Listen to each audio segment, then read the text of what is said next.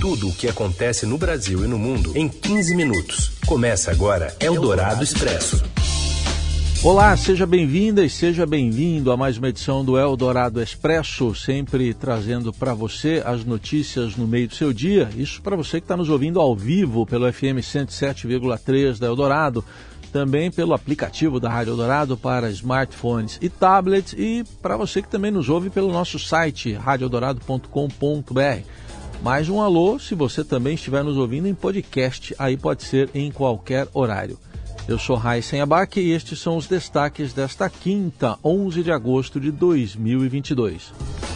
Cartas em defesa da democracia são lidas na Faculdade de Direito da USP em São Paulo, reunindo empresários, trabalhadores e movimentos sociais. Os atos de apoio ao sistema eleitoral brasileiro se espalham por todo o país em mais de 60 manifestações nas capitais e cidades do interior. E ainda, os super salários de militares no governo Bolsonaro no auge da pandemia e uma nova redução no preço do diesel a partir de amanhã. É o Dourado Expresso. Tudo o que acontece no Brasil e no mundo em 15 minutos. Movimentos sociais e sindicais realizam atos em defesa da democracia e das eleições livres nesta quinta-feira em todo o país. Essas mobilizações têm como objetivo somar a leitura pública da Carta às Brasileiras e aos Brasileiros em defesa do Estado Democrático de Direito, que foi realizada no Largo São Francisco, em São Paulo. O documento já recebeu quase um milhão de adesões entre juristas, intelectuais, artistas, centrais sindicais e empresários em defesa da democracia. E direto à Faculdade de Direito da USP, no centro da capital paulista, fala agora ao vivo a Carolina Ercolim. Oi, Carol, boa tarde. Oi, Raíssa, boa tarde para você, boa tarde a todos. Pois é, a gente está aqui no, na dispersão já, digamos assim, desse grande evento que marcou aqui a cidade de São Paulo, né? Mas um evento que, sem dúvida nenhuma, tem um caráter nacional teve um ponto alto, que foi a leitura da Carta aos Brasileiros e Brasileiras em Defesa do Estado Democrático de Direito, um texto apartidário, que foi escrito por esse comitê de professores da USP, e que esses professores foram inclusive homenageados aqui, né, alguns dos signatários dessa carta escrita lá em 1977. Foi uma cerimônia bastante eh, comovente, porque é, a leitura foi feita por três, por três mulheres um homem, né, eles leram, leram esse manifesto, a Eunice Aparecida de Jesus Prudente, que é a única docente negra do, da instituição aqui do Largo São Francisco, também Maria Paula Dalari Bucci, Flávio Pierrembá e a professora Ana Elisa Bechara. A gente, inclusive, tem um trechinho da fala final, da leitura final da carta, que acabou agora há pouco aqui no Largo São Francisco. Clamamos às brasileiras e brasileiros a ficarem alertas na defesa da democracia e do respeito ao resultado das eleições. No Brasil atual, não há mais espaço para retrocessos autoritários. Ditadura e tortura pertencem ao passado. A solução dos imensos desafios da sociedade brasileira passa necessariamente pelo respeito ao resultado das eleições. Em vigília cívica contra as tentativas de rupturas, bradamos de forma uníssona: Estado democrático de direito sempre!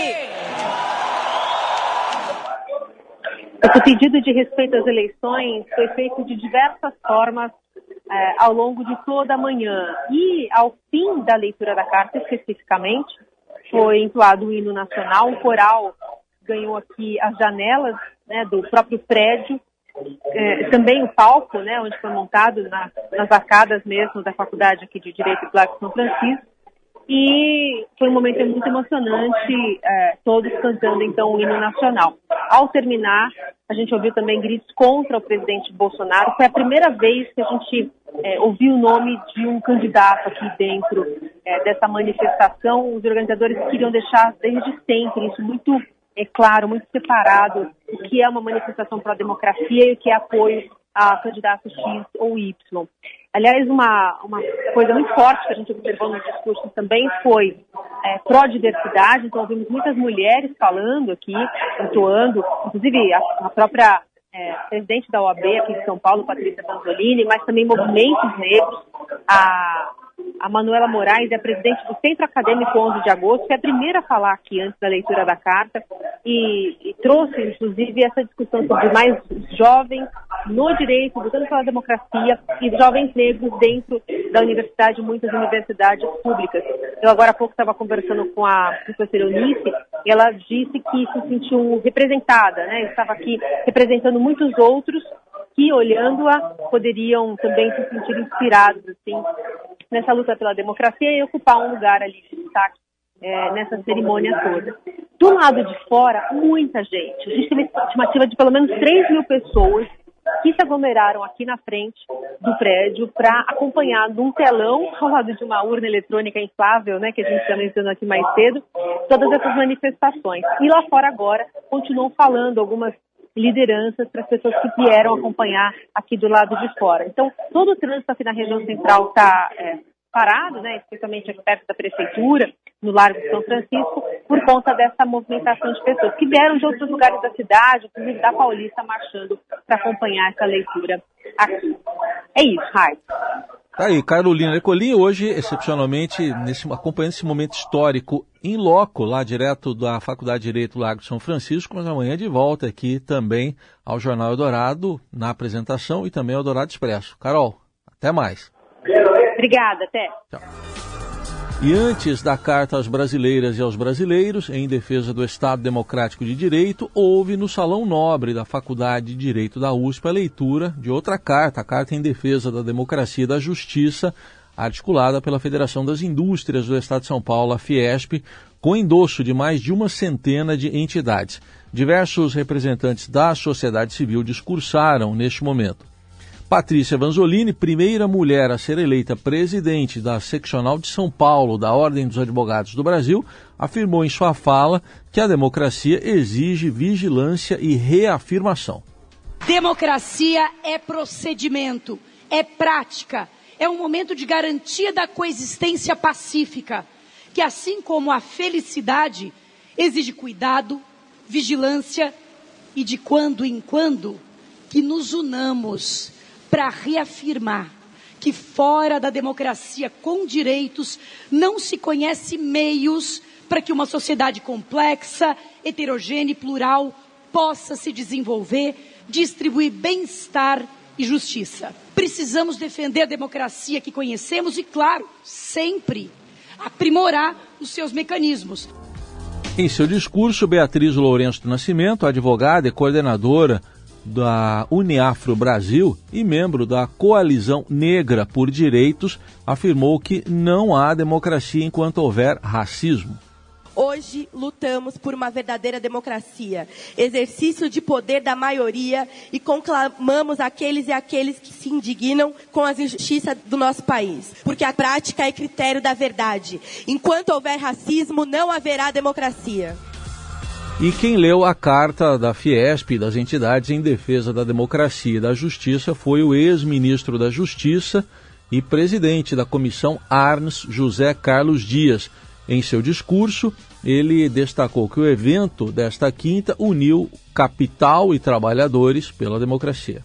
Depois de ter vivido os anos mais lindos da minha vida nesta casa, ter participado de acontecimentos marcantes da história do Brasil. Uma delas foi quando idealizamos a Carta aos Brasileiros. Hoje é um outro momento. É um momento grandioso, eu diria talvez inédito em que capital e trabalho se juntam em defesa da democracia. Eu acho que nós estamos celebrando aqui com alegria, com entusiasmo, com esperança e com certeza, nós estamos celebrando o hino da democracia.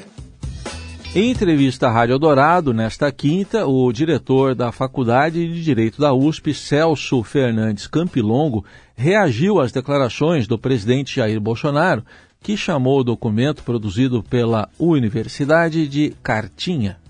Pode até ser uma cartinha, mas é uma cartinha com um milhão de subscritores, que tem deixado muita gente atarantada, e é uma cartinha que virou a chave. A democracia estava acuada, sob ataque, antes da cartinha. A cartinha virou o jogo. Agora, os defensores da democracia, a defesa da democracia se expande. E quem se sente acuado são aqueles que pretendem menosprezar a carta, dizendo que ela é uma cartinha, uma carta subscrita por gente sem caráter.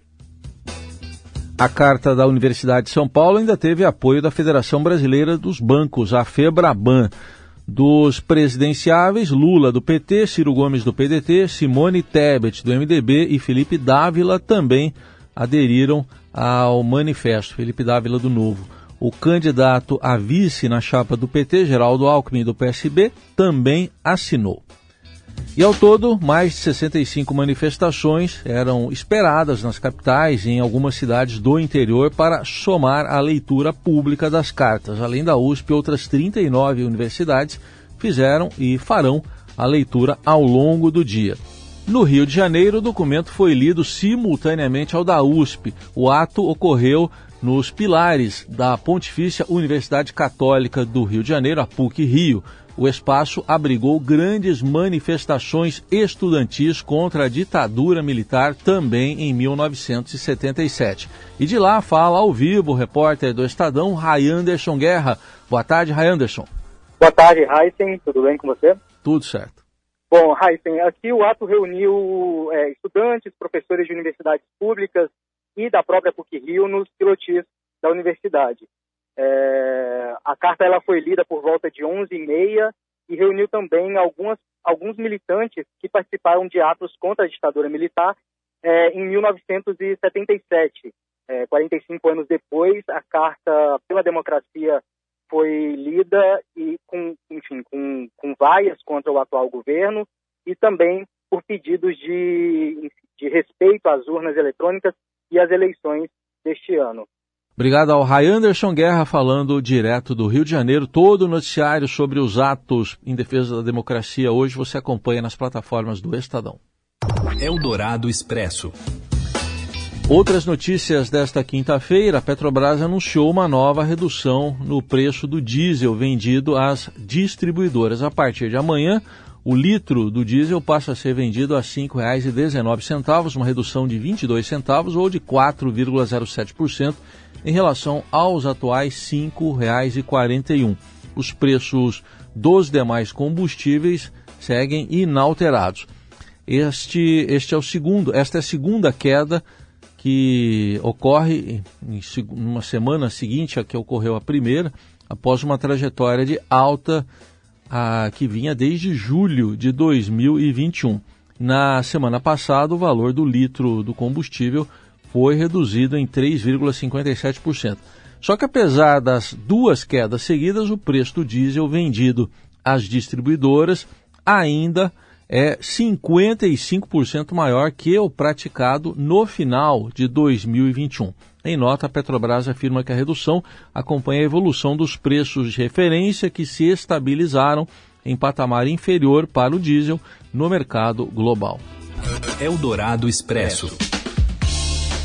O candidato a vice-presidente na chapa de Jair Bolsonaro o general Walter Braga Neto recebeu 926 mil reais em dois meses de 2020, no auge da pandemia de Covid-19. Só de férias foram 120 mil. Outros militares do governo também tiveram a folha de pagamento turbinada naquele ano. Estão na lista o ministro da Secretaria-Geral da Presidência, Luiz Eduardo Ramos, e o ex-ministro de Minas e Energia, Bento Albuquerque benefícios pagos pelo governo levaram oficiais e pensionistas a ganhar até um milhão de reais na folha de pagamento em um único mês, conforme dados do portal da Transparência. Procurados, Braga, Neto e Albuquerque não se manifestaram. O general Ramos disse que os valores recebidos têm relação com a sua ida para a reserva. Eldorado Expresso. E nesta quinta, o Robson Morelli repercute a façanha do Palmeiras, escreveu aqui a nossa produtora e coordenadora Laís Gotardo, que conseguiu mais uma vez uma vaga na semifinal da Libertadores da América, com dois a menos, em 9 contra 11. Fala, Morelli. Olá, amigos. Quero falar um pouquinho mais dessa classificação do Palmeiras à semifinal da Libertadores. É a segunda vez que o time consegue esta façanha. 2020, 2021 e 2022 o Palmeiras está na semifinal da Libertadores da América. Tinha já conseguido esse feito no final da década de 90, começo dos anos 2000, 99, 2000, 2001. O Palmeiras também chegou à semifinal da competição, ganhou só uma vez, ganhou só a edição de 99. Mas outros times importantes do futebol brasileiro também conseguiram chegar em três semifinais de Libertadores consecutivamente. O Santos Santos do Pelé na década de 60, 62, 63, 64 e também 65. Ah, esse Santos do Pelé era muito bom. O Santos conseguiu essa façanha. O Cruzeiro também conseguiu. Cruzeiro que tinha Tostão na década de 70, 75, 76 e 77. O Cruzeiro chegou à semifinal da Libertadores. E o São Paulo, claro, São Paulo de Tele Santana na década de 90, 92, 93 e 94. Tinha Raí com a sua camisa 10, era um timaço também. O Grêmio, mais recentemente, comandado pelo Renato Gaúcho, que hoje está sem clube, também conseguiu três vezes chegar à semifinal da competição sul-americana nos anos de 2017, 18 e 19 antes de cair para a Série B. São façanhas que esse time do Abel Ferreira consegue no futebol atual. Vai tentar mais uma final da competição, lembrando que o Palmeiras ganhou as duas últimas edições da Libertadores 2000 e 2021. É isso, gente. Falei, um abraço a todos, valeu. Eldorado Expresso. Nunca tal esplendor fez-se notar com tanta resolução. Vem que o anil do amor e o sangue da paixão. Está ouvindo no Mundo de Paz com o Djavan, o 25 álbum da carreira do Djavan, chega às plataformas digitais nesta sexta e foi batizado de D. No disco, o artista alagoano quer afastar os tempos sombrios trazidos pela pandemia, pelas guerras e brigas políticas. O primeiro sing single é esse que a gente está ouvindo aí, Num Mundo de Paz, que é um folk gravado com os filhos e os netos e cuja letra fala sobre sorrir para não cair em cilada. O Djavan ainda canta em defesa das matas, das florestas, dos rios, dos animais e indígenas com o Milton Nascimento na faixa Beleza Destruída, que acho que o título já diz muita coisa. A ideia do disco foi do diretor de arte Giovanni eh, Bianco, que já trabalhou com nomes como Madonna, Anitta e Ivete Sangalo.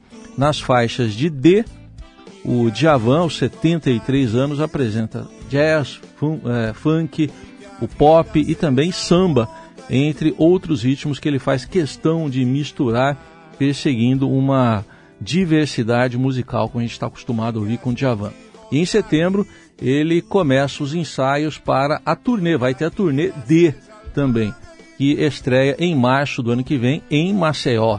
Antes, porém, se apresenta no Rock in Rio e no Koala Festival em São Paulo com um show só de hits. Aí é para aquelas músicas que todo mundo já conhece. E tem entrevista completa com o Djavan que está no site e na edição impressa do Estadão. Você encontra lá no portal estadão.com.br.